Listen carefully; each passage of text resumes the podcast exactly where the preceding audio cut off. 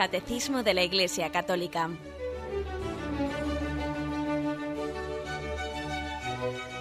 Un programa dirigido por Monseñor José Ignacio Munilla, Obispo de San Sebastián.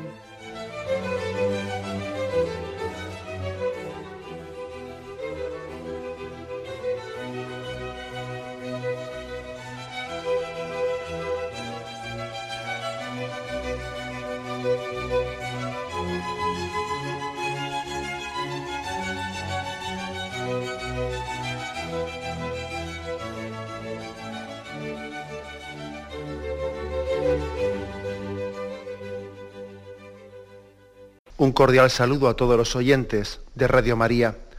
Un día más, con la gracia del Señor, proseguimos el comentario del Catecismo de nuestra Madre la Iglesia. Estamos explicando el sacramento de la penitencia. Habíamos terminado el apartado diversas formas de penitencia en la vida cristiana. Y ahora ya vamos a comenzar el siguiente apartado, el sacramento de la penitencia y de la reconciliación entramos pues ya de una manera más explícita a explicar el sacramento mismo, eh, puesto que hasta ahora el, catecismo había hecho una introducción en la que hablaba, previamente al sacramento, hablaba de lo que es eh, la penitencia como camino de conversión, la penitencia que, también eh, es ejercitada mediante distintas formas de caridad, mediante una oración profunda, una humildad en la vida, etc. Pero ahora ya, a partir del punto 1440, que es con el que hoy comenzamos, hablamos ya explícitamente del sacramento de la penitencia y de la reconciliación. Dice este punto en 1440. El pecado es ante todo ofensa a Dios, ruptura de la comunión con Él. Al mismo tiempo atenta contra la comunión con la Iglesia. Por eso la conversión implica a la vez el perdón de Dios y la reconciliación con la Iglesia, que es lo que expresa y realiza litúrgicamente el sacramento de la penitencia y de la reconciliación. Afirmaciones así básicas, las centrales de este punto. Primero que el pecado tiene distintas dimensiones, una más mm, vertical y una más horizontal. La vertical, que es una ruptura de la comunión con Dios. El hombre ha sido creado para estar en comunión con Dios. De hecho, si os fijáis en el, en, el, pasaje de la Sagrada Escritura que habla del pecado original, en esa descripción que se nos hace del paraíso terrenal, el paraíso terrenal es el estado en el que estaba el hombre cuando vivía en comunión con Dios. A veces algunos han hecho un pequeño lío diciendo, bueno, y entonces el paraíso terrenal, ¿dónde estaba ubicado? Estaba ubicado, no sé, pues en, entre el Éufrates, el Tigris, en determinado en Mesopotamia, aquí, allá. Eh, no, entendamos tampoco esos primeros capítulos del Génesis con un sentido eh, historicista de literalidad, porque están escritos en otro, en otro contexto. Y fijaros que cuando en el Génesis se habla del paraíso terrenal, se está hablando de el estado, no tanto eh, pues una ubicación física, de ver dónde estaba este jardín, este, este, jardín estaba aquí y fuera del jardín ya no había paraíso terrenal, no, se refiere a que el mundo, el mundo, eh, el momento en el que el hombre todavía no había pecado, vivía, vivía con Dios en un estado de comunión, era un paraíso la tierra, a eso se refiere, ¿eh? era un, la tierra era un paraíso. Vivir con Dios en esa comunión, vivir con Dios en esa intimidad en la que se vivía antes del pecado original, era un paraíso. ¿eh? eso, eso nos ayuda a entender por qué se produce esa ruptura después del pecado original. Resulta que el hombre ya, ya no vive en, en comunión con Dios, se esconde de él. Adán y Eva oyeron los pasos de Dios en el jardín y se escondieron. Quiere decir que el hombre había dejado de estar en comunión con Dios. Sentía a Dios, pues, eh, no como su amigo, no como su padre, no como su esposo, sentía a Dios de otra forma y se escondía de él. El pecado es pues una ruptura de comunión. Y comunión que, vamos, recuerdo que en este programa tuvimos ocasión de insistir en que principalmente en la Sagrada Escritura había tres imágenes con las que se expresaba en la comunión. Una era la imagen paterno-filial, Dios es Padre, otra la imagen esponsal, Dios es esposo, y otra la, imagen de amigo. A vosotros ya nos llamo siervos, os llamo amigos. Bueno, pues si Jesús nos reveló, eh, nos reveló la comunión con Dios y la intimidad con Dios en estas tres imágenes, la imagen del Padre, la imagen del esposo, la imagen del amigo, es fácil entender, es fácil que entendamos que la ruptura de esa comunión con Dios, pues es el hijo que se va de casa y que no, y que no ama a su padre, la parábola del hijo pródigo, el esposo que es infiel a su esposa, la esposa que es infiel a su esposo, que es pues, pues lo que el profeta Oseas denuncia del pecado de Israel, que ha sido como la esposa infiel a su esposo, o el amigo, el amigo traicionado, que es eh, pues, el Judas, el amigo que Jesús había introducido en su intimidad y que le traiciona eh, a Jesús. ¿no? Esas tres imágenes, la paternofilial, la esponsal y la, y la que revela la amistad de Dios con, el género humano, son las más adecuadas para entender cómo el pecado es ruptura de una comunión con Dios. El pecado es pues ofensa a Dios. Y es bueno insistir en esto porque, vamos a ver, yo quisiera profundizar, bueno, bueno, profundizar, decir de una manera muy clara y muy sencilla que uno de los principales males que tenemos hoy en día es el olvido del que el pecado también afecta a Dios. También afecta a Dios. Esto está muy, muy en el olvido. A veces tenemos una imagen de Dios tan distante, tan lejana, que parece como que lo que nosotros hagamos, ¿qué le va a afectar a Dios? Si Dios es infinito, ese Dios que es infinito y es todopoderoso, ¿a él qué le va a importar? ¿no? Lo que, ¿A él qué le va a afectar lo que haga el hombre? Y a veces hemos hecho una imagen de Dios tan impersonal, tan etérea, ¿no? tan lejana, tan distinta a la del Evangelio, por cierto, que claro que no se, no se entiende por qué el pecado ofende a Dios. ¿no?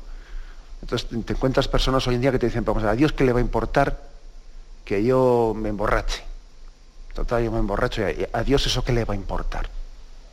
A Dios qué le va a importar que yo viva mi sexualidad de una manera o de la otra. Eso es una cuestión totalmente mía, ¿eh? intrascendente. ¿Qué le va a importar a él? Y así un montón de casos más. ¿no? Y detrás de esas expresiones, detrás de esas expresiones, que hasta la famosa también expresión esa de yo ni robo ni mato, si total yo no hago daño a nadie, y nadie se acuerda de la dimensión vertical de si yo ofendo a Dios o no. Bueno, detrás de eso hay una concepción de un Dios al que no le afectan mis obras. Detrás de eso hay un olvido de que Dios se ha comprometido con nosotros al amarnos de una forma tan estrecha que ya es imposible que nuestra respuesta pues no le afecte a Dios. Cuando alguien se compromete, es verdad que Dios es inmutable, y es verdad que Dios es infinito e inmutable. Entonces, claro, la palabra inmutable podía, podría llamarse engaño, porque claro, inmutable es que haga yo lo que haga, Él no se va a mudar. Él, sí, pero ojo, una cosa es inmutable en su naturaleza,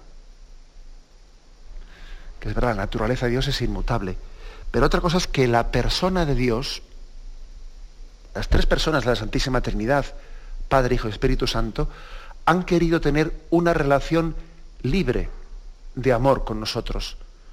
O sea, se han comprometido en una relación de paternidad, esponsal y de amistad con nosotros libremente. Entonces, cuando alguien decide amar libremente, lo que es imposible es que yo ame libremente y luego al mismo tiempo no me afecte la respuesta de esa persona. Eso es imposible. Eso es como la cuadratura del círculo. Un círculo no puede ser cuadrado y redondo. No. Si Dios ha decidido libremente amarnos, entonces claro que nuestra respuesta le, le afecta, le afecta a su persona. Es verdad que lo que el hombre haga, efectivamente, no le va a influir a Dios pero afectivamente sí. Distingamos estas dos cosas. efectivamente lo que yo haga, desde luego, no le va, a afectar a Dios. Pues me refiero, si yo, si yo hago una barbaridad, eh, si yo me, me, emborracho, yo qué sé, uno es infiel a su mujer, etcétera, etcétera, ¿no? Y se mete en todo tipo de pecados, efectivamente hablando, eso a Dios no le va a afectar. A quien te afecta es a ti. Es como tirarte una. Incluso si blasfemo, ¿no? Alguien blasfema. Esa blasfemia efectivamente le, le, afecta a Dios. Hombre, a quien te afecta es a ti. Es como tirar una piedra para arriba que lo que hace es inmediatamente baja para abajo y te pegan, te pegan todo, en toda la cabeza. ¿no? Es decir, al que le afecta esa piedra es a ti, no a Dios. Tú lanzas la piedra arriba y tonto de ti, lo que haces es volver para abajo, tú mismo la has lanzado. A Dios, efectivamente a Dios, el que uno blasfeme o haga una barbaridad, eh, pues no le va a afectar pero afectivamente sí. Él, o sea, un pecado nuestro a la naturaleza de Dios no le quita nada. Pero sin embargo, afectivamente, al que ha querido amarte libremente, y lógicamente al amarte espera de ti una respuesta de amor, tiene derecho a esperarla de ti, afectivamente hablando sí le importa, claro. Entonces, en ese sentido, el pecado, claro que le afecta a Dios es una ofensa a Dios. Y no vale decir, como Dios es inmutable, a Dios qué más le va a importar. No, no, no vale decir eso. Porque hablar así, en esos términos de Dios, pues parece que es hablar en los términos como si Dios fuese una energía, como se dice a veces, ¿no? Que le tengo yo paquete a esa palabra de energía, porque a veces hablamos de en esos términos de una energía como si fuese pues, pues, pues, pues algo impersonal. Dios tiene un rostro, el rostro de Dios lo hemos conocido en Jesucristo, ¿no?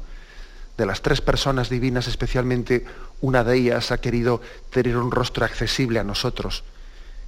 Y Dios, por lo tanto, está a una distancia de nosotros que Él libremente, libremente ha querido ser afectado por nuestro pecado.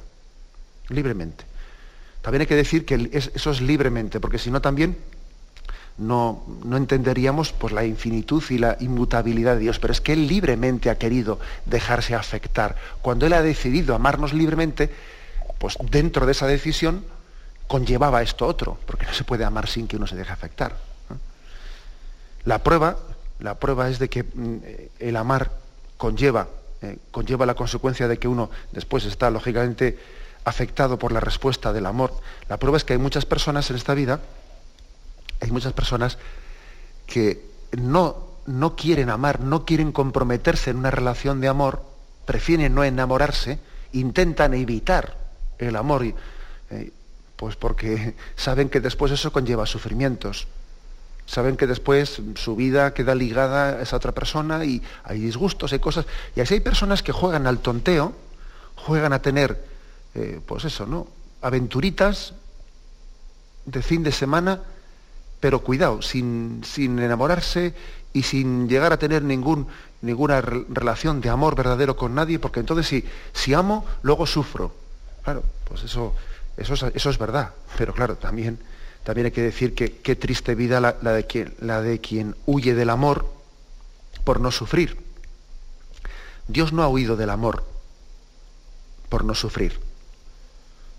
Dios nos ha amado, aun sabiendo que amando le, vamos, le, íbamos a complicar la vida, entre comillas, ¿no? que son expresiones que, que, referidas a Dios, pues ya sabemos que, pues que son siempre muy imperfectas y que hay que purificarlas, pero bueno, también entendamos las expresiones, ¿no? Dios sabía que cuando decidía amarnos libremente, le íbamos a complicar mucho la vida. ¿eh? y con perdón y con temor hablar de esta forma. Pero sí, ha decidido amarnos libremente. Por tanto, eh, afirmación primera, muy importante, el pecado es ante todo ofensa a Dios, ruptura de la comunión con Él. El hombre ha sido creado para vivir en comunión con Dios, en comunión, en intimidad, que eso era ¿eh? el, estado del paraíso terrenal, un estado de comunión en el que hombre vivía con Dios. Que eso será el cielo, un estado todavía de intimidad muy superior a la del paraíso terrenal porque en el cielo tendremos una comunión, una comunión muy superior todavía, ¿eh? una comunión que supondrá ser hijos en el Hijo, ser hijos en Jesucristo, y eso Adán y Eva no lo tenían. no lo tenían. Nosotros tenemos una, una relación de comunión pues mucho más intensa, porque cuando Cristo, perdón, cuando el Padre nos mira a nosotros, ve en nuestro rostro a Jesucristo. Y cuando el Padre mira a su Hijo Jesús, en Él nos ve a nosotros. Es una comunión infinitamente superior a la que estamos llamados ¿no? en el cielo, que la que Adán y Eva estaban en el paraíso, en el estado del paraíso terrenal. Bueno, pues el pecado, por lo tanto, es ruptura de esa comunión y el sacramento de la reconciliación será la restauración de esa comunión. Cristo viene a restaurar la comunión rota por el pecado. Lo meditamos un momento y seguimos enseguida.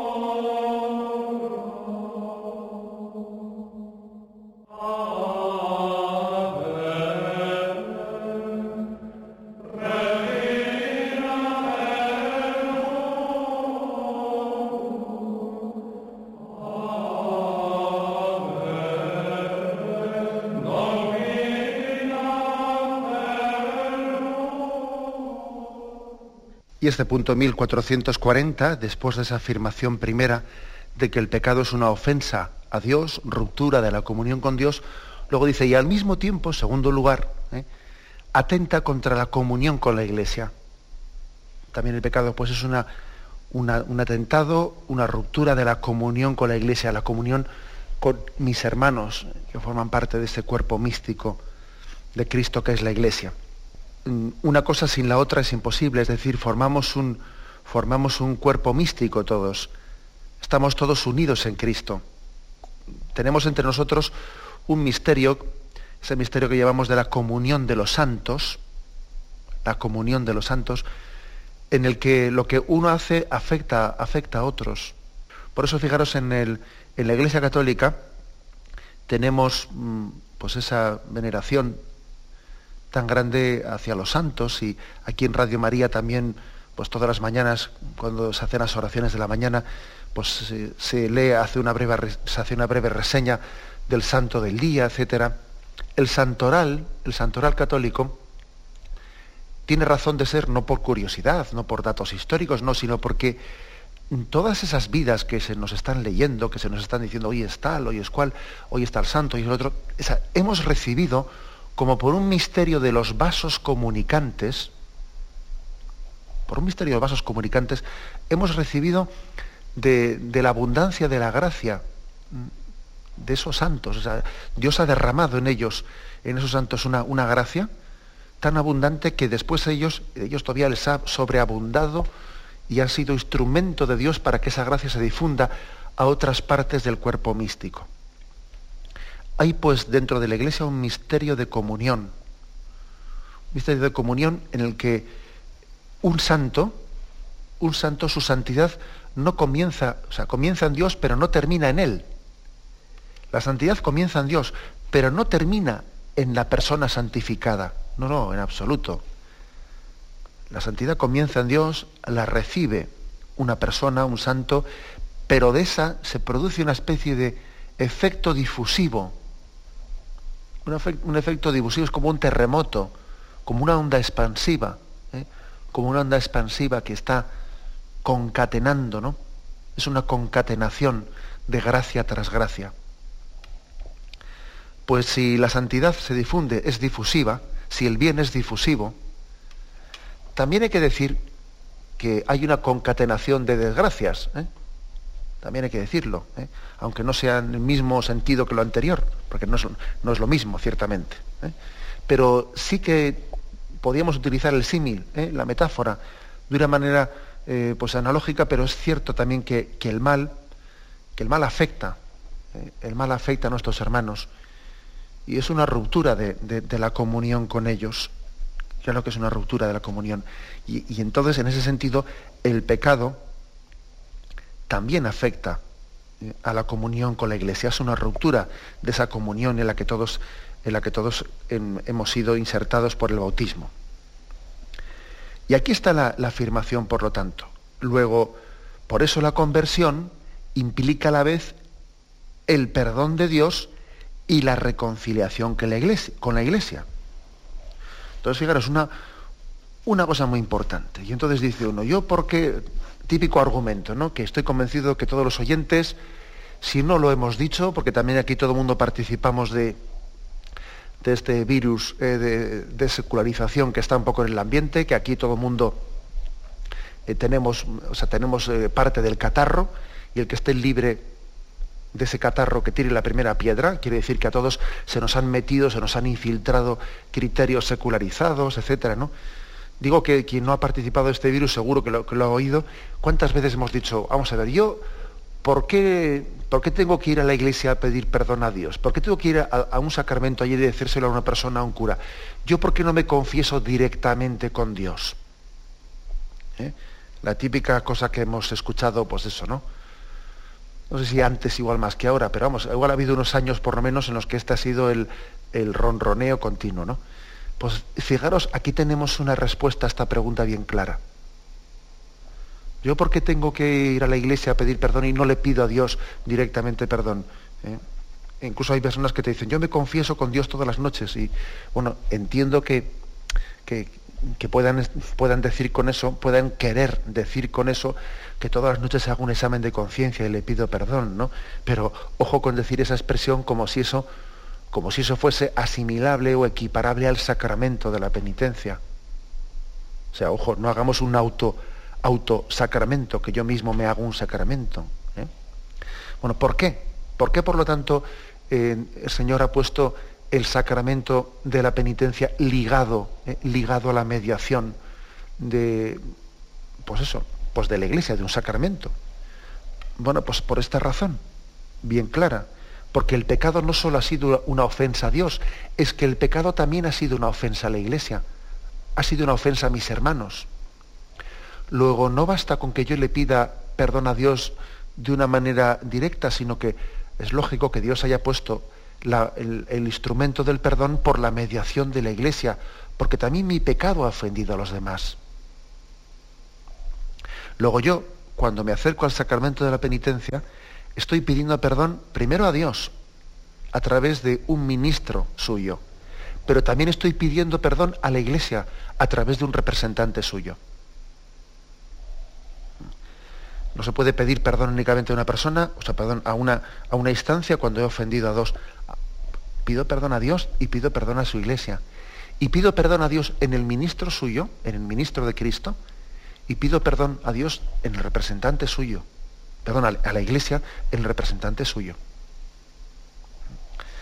Esto creo que, es importante, em, porque es que a veces, así como he dicho antes, que esta, esta ideología de secularización, curiosamente, cuando le interesa se olvida de lo vertical, dice, yo qué, ¿por qué, qué, eso de que el pecado ofenda a Dios? Si el pecado ofende a los demás únicamente. Cuando nos interesa, nos olvidamos de la dimensión vertical y, decimos que el pecado únicamente es pecado si, afecta a los demás. Y luego cuando nos interesa, parece que nos olvidamos del horizontal y únicamente nos hablamos del vertical. No, yo le pido perdón a Dios por mi cuenta, pero ¿qué tengo que ir a pedir perdón a los demás? Es una contradicción completa, por cierto. ¿eh? Es que es curioso, aquí cuando queremos somos horizontales y cuando queremos somos verticales. El caso es hacer las cosas siempre a mi conveniencia, ¿no? A mi medida. Pues no, Señor. No podemos olvidarnos en ninguno de los momentos de las dos cosas, ¿no? Mi pecado afecta a Dios y afecta a los demás, y mi, petición de perdón, por lo tanto, tiene que hacerse ante los demás y ante Dios. Por pura lógica y por pura coherencia, sin permitir que, eh, pues manipulemos las cosas de Dios a nuestro antojo.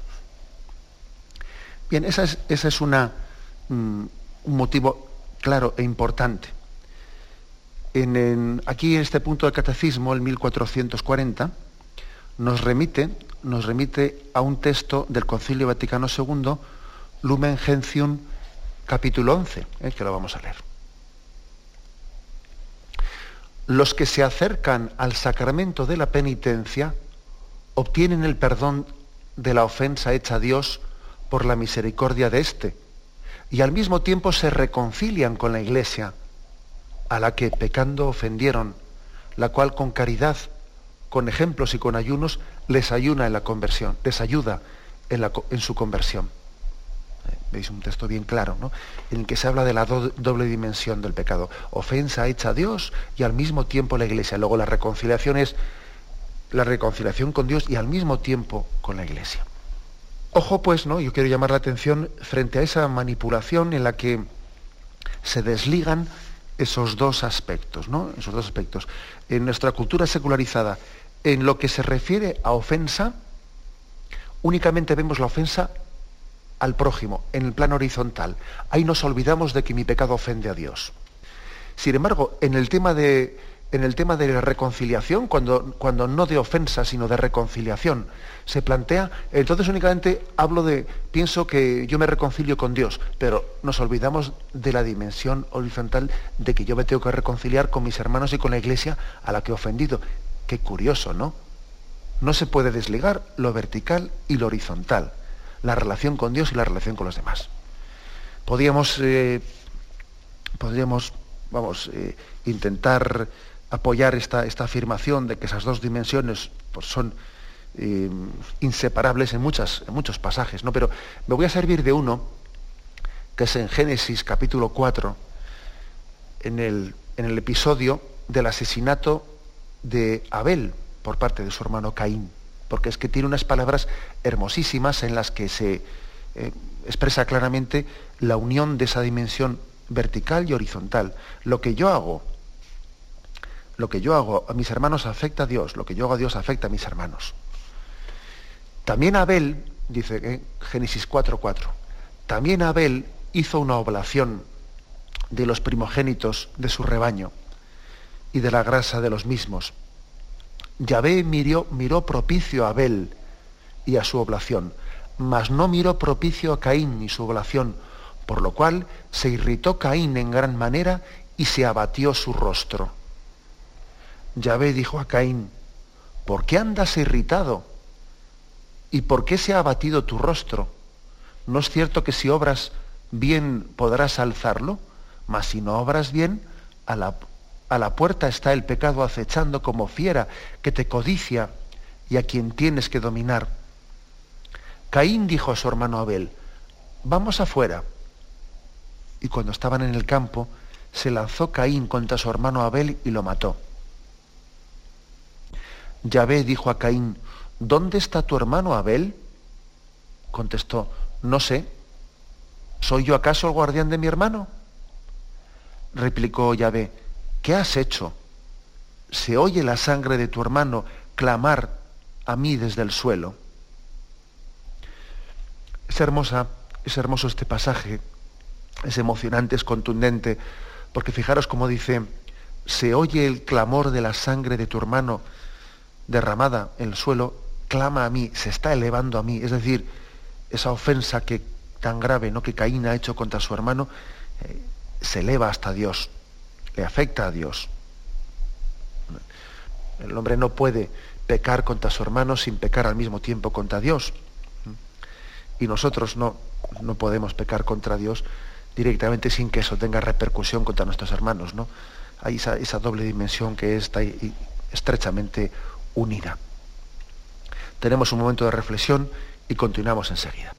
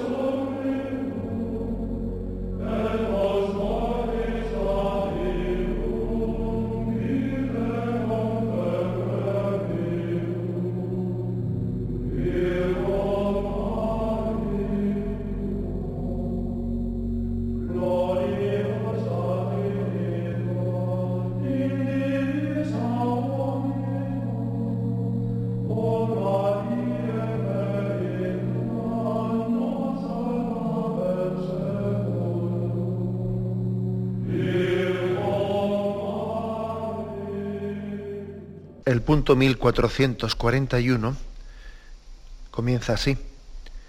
Solo Dios perdona los pecados, porque Jesús es el Hijo de Dios, dice de sí mismo, el Hijo del Hombre tiene poder de perdonar los pecados en la tierra y ejerce ese poder divino. Tus pecados están perdonados. Se cita aquí, se cita Marcos capítulo segundo, ese episodio del, paralítico sanado, lo vamos a leer. Entró de nuevo en Cafarnaún. Al poco tiempo había corrido la voz de que estaba en casa. Se agolparon tantos que ni siquiera ante la puerta había ya sitio, y él les anunciaba la palabra. Y le vienen a traer a un paralítico llevado entre cuatro. Al no poder presentárselo a causa de la multitud, abrieron el techo encima de donde él estaba, y a través de la abertura que hicieron, descolgaron la camilla donde yacía el paralítico. Jesús, viendo la fe de ellos, dice al paralítico, Hijo, tus pecados te son perdonados. Estaban allí sentados algunos escribas que pensaban en sus corazones, pero ¿por qué éste habla así? Está blasfemando. ¿Quién puede perdonar pecados sino Dios solo? Pero al instante, conociendo Jesús en su espíritu, lo que ellos pensaban en su interior, les dice, ¿por qué pensáis así en vuestros corazones? ¿Qué es más fácil? ¿Decir al paralítico, tus pecados te son perdonados? ¿O decir, levántate, toma tu camilla y echa a andar? Pues para que sepáis que el Hijo del Hombre tiene en la tierra poder de perdonar los pecados, dice al paralítico, a ti te digo, levántate, toma tu camilla y vete a tu casa. Se levantó y al instante, tomando la camilla, salió a la vista de todos, de modo que quedaban todos asombrados y glorificaban a Dios diciendo, jamás vimos cosa parecida. Este punto, el 1441 del catecismo, hace referencia a esto, primero, por distintos puntos, ¿no? Primero, para hablar de que Solo Dios perdona los pecados. Los escribas y los fariseos pensaban bien. Muchas veces, vamos, en los evangelios nos metemos con ellos, ¿no? Pero ojo, que también ellos tenían criterio, tenían criterio para decir, por ejemplo, este, este cómo es que se atreve a decirle a ese paralítico, tus pecados son perdonados. Es que no sabe este que solamente Dios puede perdonar los pecados o qué. Claro, y razonaban bien tenían razón en eso que estaban diciendo. Claro, lo que no, lo que no se percataban era de que se les estaba eh, revelando, descubriendo la divinidad de Jesucristo. Ahí no llegan, pero por lo menos lo primero que han dicho está muy bien formulado, claro. Claro, está muy bien formulado. Como si, si el pecado ofende a Dios, ¿cómo va a venir alguien que no es Dios a decir, te perdono? Es como si, ¿eh? pues eso, pues es que es una cosa absurda, ¿no? Es como si alguien, si yo, si yo le robo eh, a otra persona, a otra persona, pues no sé, una, una persona determinada, y luego viene otra que no tenía que ver nada con la que le he robado y me dice, te perdono, pero si no te he robado a ti, si le he robado al otro, ¿cómo me dices tú, te perdono? Claro, si es que es de sentido común. El que tiene que decir te perdono es aquel al que le has robado, ¿no? Pues es que aquí pasa lo mismo. ¿Cómo, cómo es que Jesús le dice a este paralítico, tus pecados están perdonados? Claro, solamente se lo puede decir bajo, pues, bajo un, argumento, ¿no? bajo una razón de ser, que es que Él es, Él es Dios, Él es el Hijo de Dios hecho hombre entre nosotros. Solo Dios perdona los pecados, porque lógicamente Él es el ofendido y Él es el que puede hacerlo. Cualquier otra cosa sería, ¿eh? pues sería una, pues una, pues una, vamos, una pamema, como se dice. De Jesús, ¿eh? en este Evangelio de Jesús decimos que Él tiene poder de perdonar los pecados en la tierra. Dice, pues para que veáis que el Hijo del Hombre tiene poder para perdonar los pecados en la tierra. Por lo tanto, la curación de este paralítico fue pues, un don de Dios, una gracia de Dios para revelarnos que Cristo es el enviado del Padre, el que tiene poder para perdonar los pecados en la tierra y que lo ejerce. Lo ejerce. Verdaderamente es impresionante el poder comprobar cómo Jesús ha venido a ejercer ese, ese perdón. También tenemos otro, otro pasaje, ¿eh? el de Lucas 7, 48. Eh, lo leo desde unos versículos anteriores. También lo cita, eh, lo cita aquí el, el Catecismo. Había en la ciudad una mujer pecadora pública, quien al saber que estaba comiendo en casa del fariseo, llevó un frasco de alabastro de perfume y poniéndose detrás a los pies de él comenzó a llorar, y con sus lágrimas le mojaba los pies, y con los cabellos de su cabeza se los secaba, besaba sus pies y los ungía con perfume. Al verlo el fariseo que le había invitado se decía de sí, si éste fuera profeta, sabría quién y qué clase de mujer es la que le está tocando, pues es una pecadora. Jesús le respondió, Simón, tengo algo que decirte. Y dijo, di maestro. Un acreedor tenía dos deudores. Uno debía 500 denarios y el otro 50. Cuando no tenían para pagarle, perdonó a los dos. ¿Quién de los dos le dará más? Respondió Simón, supongo que aquel a quien perdonó más. Él le dijo, has juzgado bien. Y volviéndose hacia la mujer, dijo a Simón, ¿ves a esta mujer? Entré en tu casa y no me diste agua para los pies. Ella, en cambio, ha mojado mis pies con lágrimas y los ha secado con sus cabellos. No me diste el beso.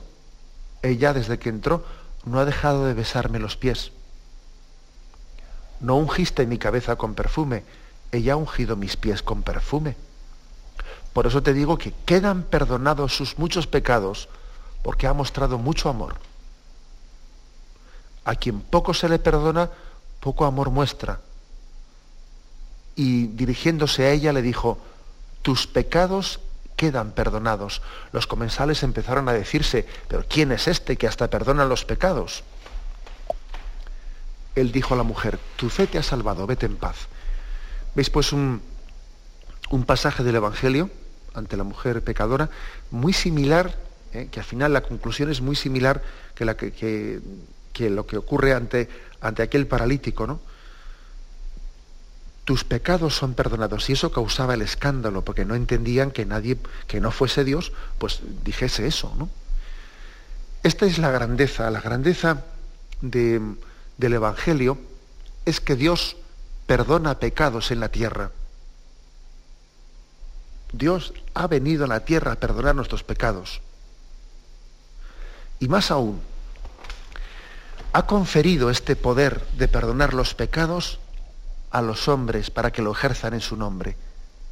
Es impresionante, pero esta es, ¿eh? este es el gran el mensaje de consolación que tenemos todos nosotros. Dios ha venido a la tierra a perdonar los pecados y ha conferido ese poder a los hombres. Juan 20, 21, 23. Acordaros de una de las apariciones de Jesús resucitado. Al atardecer de aquel día, el primero de la semana, estando cerradas por miedo a los judíos las puertas del lugar donde se encontraban los discípulos, se presentó Jesús en, en medio de ellos y les dijo, paz a vosotros. Dicho esto, les mostró las manos y el costado. Los discípulos se alegraron de ver al Señor. Jesús les dijo otra vez, la paz con vosotros. Como el Padre me envió, también os envío yo. Dicho esto, sopló sobre ellos y les dijo, recibid el Espíritu Santo. A quienes perdonéis los pecados les quedan perdonados, a quienes se los retengáis les quedan retenidos. Es impresionante, verdaderamente impresionante este pasaje en el que Jesús sopla su aliento, el Espíritu Santo, sobre los apóstoles. Y dicho esto, sopló sobre ellos. ¿Os acordáis cómo también dice el Génesis que Yahvé formó el cuerpo de Adán del barro de la tierra y sopló su aliento de vida? Ahora hay otro soplido. Si aquel soplo fue para dar la vida, este soplo es para comenzar una nueva vida.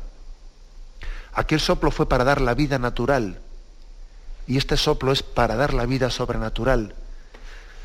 Aquel soplo fue para crearnos y este soplo es para recrearnos, para perdonar los pecados, para darnos la vida. Es el segundo soplido. Dicho esto, sopló sobre ellos. Recibid el Espíritu Santo. Lo, lo, grande, lo impresionante es que Dios haya, haya puesto en manos de los hombres un quehacer, un cometido, pues que, en sí es propio de Dios, el perdonar los pecados. Acordaros del escándalo de los que fueron testigos de cómo Jesús perdonaba los pecados al paralítico o a la mujer pecadora y decían, pero ¿quién es este para perdonar los pecados si solo Dios puede hacerlo? Solo Dios puede hacerlo o Dios, o el Hijo de Dios hecho hombre entre nosotros, o aquellos, esa iglesia a la que el Hijo del Hombre le delega ese poder de perdonar los pecados en nombre propio suyo, por cierto, porque claro, cuando la iglesia dice, yo te perdono tus pecados en el sacramento de la confesión, ¿no? En el nombre del Padre y del Hijo y del Espíritu Santo, lógicamente la iglesia tiene una clara, clarísima conciencia de no hacerlo en nombre propio, sino hacerlo en nombre de Dios. O sea, ¿quién soy yo para, para tal cosa?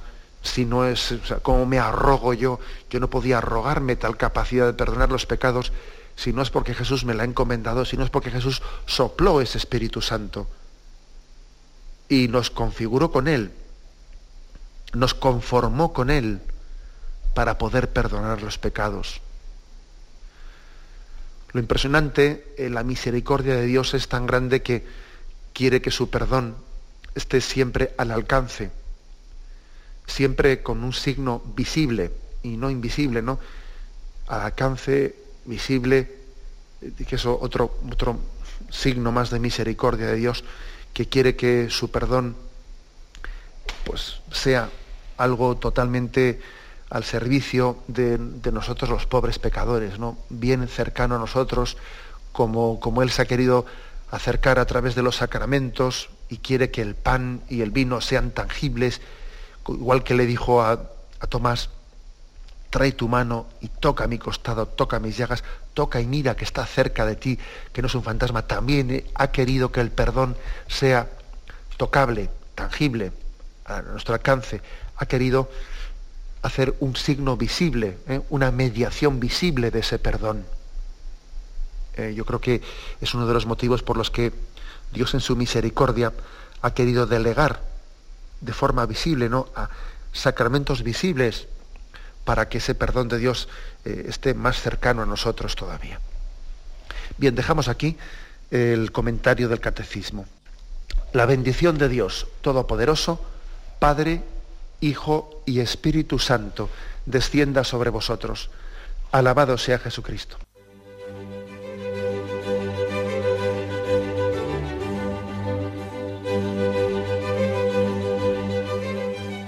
Finaliza el Catecismo de la Iglesia Católica, un programa dirigido por Monseñor José Ignacio Munilla, obispo de San Sebastián.